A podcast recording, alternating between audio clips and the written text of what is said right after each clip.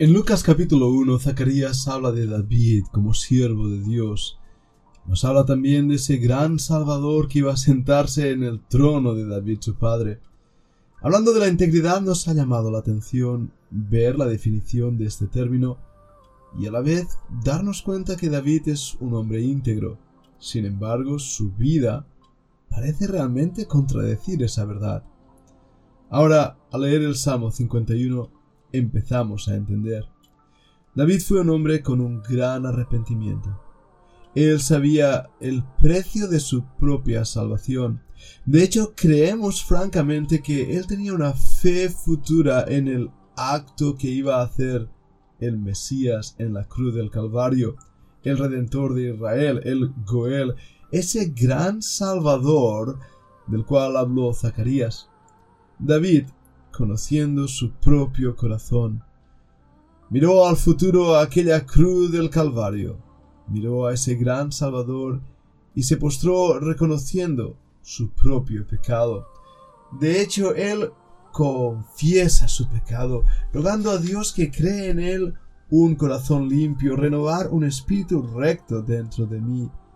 David anhelaba la rectitud y se había dado cuenta que no podía encontrarse en sí mismo, sino solamente en ese Redentor, en ese gran Salvador que iba a venir a morir por los pecados de Israel y de todo el mundo.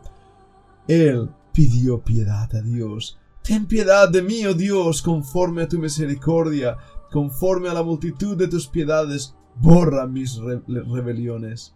Lávame más y más de mi maldad límpiame de mi pecado. David reconocía su pecado, y en ese aspecto sabía y reconocía sus propias rebeliones, su pecado estaba dentro de él, y sabía que había pecado contra Dios mismo, contra ti, nos dice el versículo 4, contra ti solo he pecado y hecho lo malo delante de tus ojos. Desearía tanto ver ese corazón de arrepentimiento en muchas de las personas. Oí una vez que era más fácil que un pecador se convirtiera a que un santo se arrepintiera. Y creo que eso es algo que debemos ver en nuestra integridad. La dificultad muchísimas veces de reconocer nuestro pecado ante Dios, reconocer cómo le fallamos, lo poco que le amamos, reconocer cómo el mundo con sus tonterías, e invitaciones, nos llama más la atención que una vida de consagración al Señor. ¿Cuántos de los que están escuchando este podcast han caído en pecado? ¿Cuántos? ¿Cuántos tal vez, al recordar sus vidas pasadas, no bajan su cabeza avergonzados de la brutalidad de pecados que hicieron?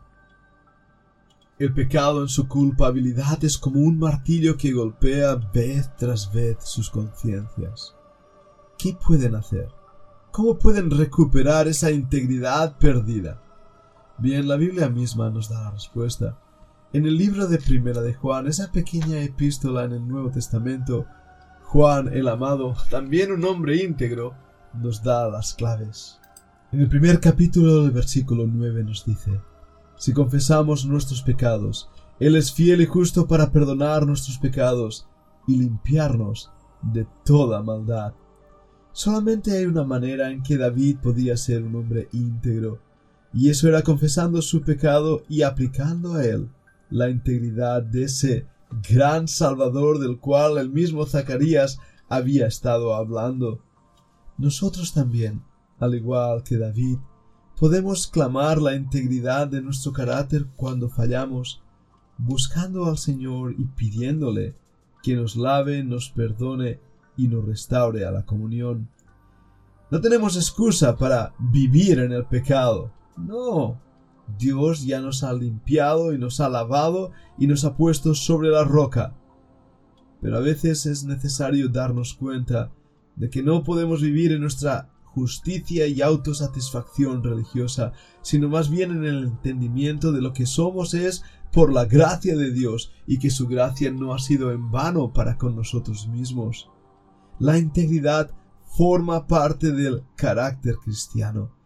Y eso no es algo que podamos nosotros a veces generarlo, sino que depende de la comunión que tengamos con Dios mismo. Es esa la virtud de la cual hablábamos nosotros. Cuando el virtuoso Jesucristo vive en nosotros. Él crece y nosotros menguamos. Es entonces donde podemos realmente ser hombres cabales. Pero aún así, debemos seguir trabajando en nuestro carácter para que el carácter de Cristo crezca. Honradez, honestidad, respeto por los demás, corrección, responsabilidad, control emocional, respeto por sí mismo, puntualidad, lealtad, pulcritud, disciplina, congruencia y firmeza en las acciones. ¿Dónde fallas? ¿En cuál de estos puntos de integridad has decaído? ¿Eres realmente una persona en quien se pueda confiar? Bien, esto es un trabajo de tu alma y es un trabajo que vamos a estar viendo y haciendo a lo largo de esta semana. Pero si en algunas de estas cosas sientes que fallas, no te quejes simplemente y abandones la lucha. Más bien arrodíllate delante del Dios amoroso y perdonador, delante de este gran Salvador, y clama a Dios pidiéndote que te haga un hombre íntegro, una mujer íntegra, un siervo de Dios, una sierva de Dios, y transforme tu corazón para ser el corazón similar al que tuvo Zacarías o el mismo Job, que nunca decayó en su integridad a pesar que su propia esposa le dijo que abandonara su integridad y maldijera a Dios. El reto es para nosotros esta semana. Trabajar este carácter, no tener excusa de decir, ay, pero pequé. No, levántate sobre el polvo, aférrate a la cruz y cambia tu carácter. Y a la vez, si nunca has pecado, así crees de haberlo dicho, Recuerda que aún nuestra propia justicia no proviene de nosotros, sino de aquel que es digno de confiar, este gran Salvador. Arrodillémonos pues ante su presencia, confesemos su nombre y hoy roguémosle que cuando Él venga nos encuentre siendo hombres íntegros.